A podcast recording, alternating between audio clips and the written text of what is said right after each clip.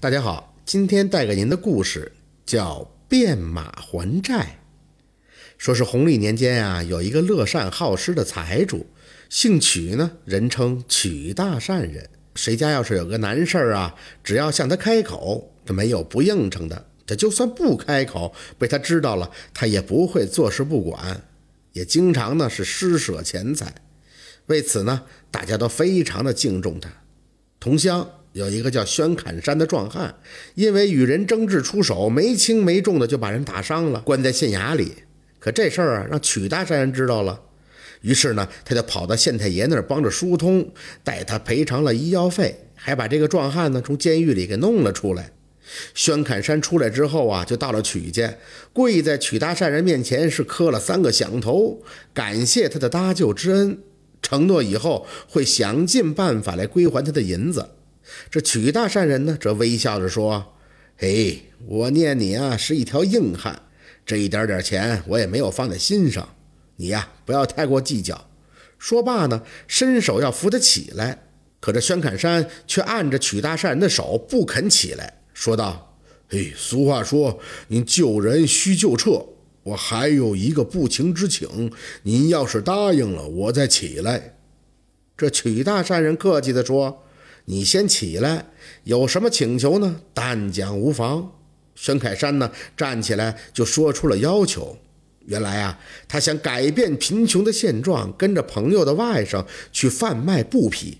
这手头上呢，是一点点本钱都没有，故此呢，想去找大善人借纹银五百两。五百两，那可不是一笔小数目。一个普通的农户，可能一辈子也积攒不了，也挣不了这么多银子。就算是曲大善人这种富户，一年下来收入也没有五百两。他沉吟了片刻，说道：“行吧，我借给你。”宣侃山立下了字据，背走了五百两银子，告别了家人，跟着朋友就出去做生意了。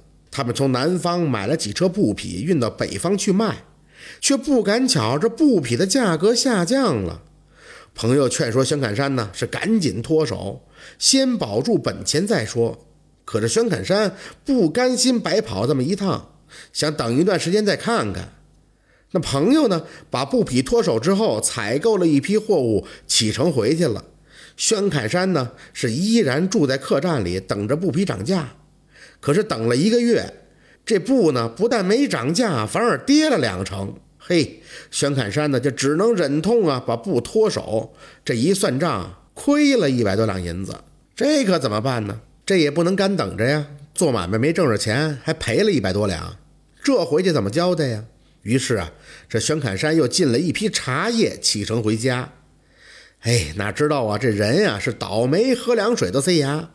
这时运不济，走到半路上遇到了连雨天，只得是住在客栈里啊。谁知道他却感染上了风寒，这一病就不起来了。店家帮他请郎中抓药，这病情呢也是时好时坏，这么一耽搁就是大半个月。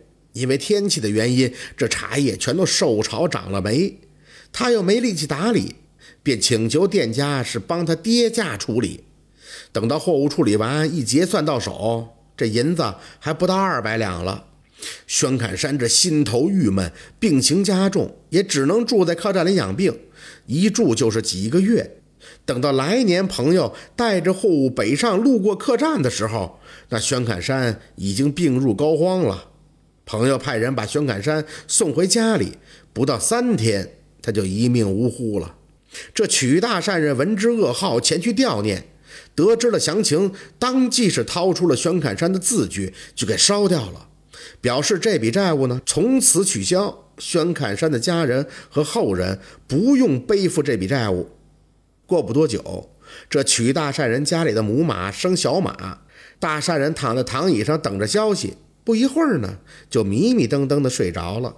在睡梦中，他突然看见宣侃山走了进来，对他说道：“曲叔叔。”男子汉大丈夫，一个唾沫一个钉。我欠你的钱呢，我一定会还给你的。除了五百两之外，还有当初你搭救我的银子，折算成一百两，一共是六百两。就算我做马，也会还给你的。说完，这人就不见了。曲善人醒来之后，家仆来报，母马刚刚产了小马驹儿。这曲大善人心里明白呀，这就是宣侃山来还债了呀。这小马驹儿长成了一匹健壮的高头大马，曲大善人是非常的喜爱，每次出门都会骑它，还给它起了个名字叫山子。